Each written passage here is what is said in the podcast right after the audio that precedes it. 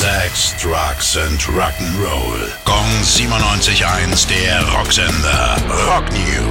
Motley Crue bringen in ein paar Wochen ihr ursprünglich 84 erschienenes Album Girls, Girls, Girls neu raus. Doch das ist noch nicht alles. Um ihr 40-jähriges Bandjubiläum gebührend zu feiern, wollen die Glamrocker noch einige andere Wiederveröffentlichungen auf den Markt bringen. Girls, Girls, Girls macht also nur den Anfang, als digitale Neuauflage ab 11. Juni.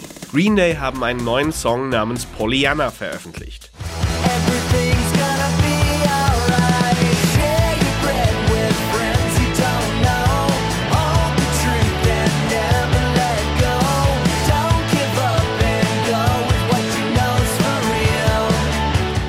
Anlass dafür sind die frisch bestätigten Tourdaten in den USA ab Ende Juli.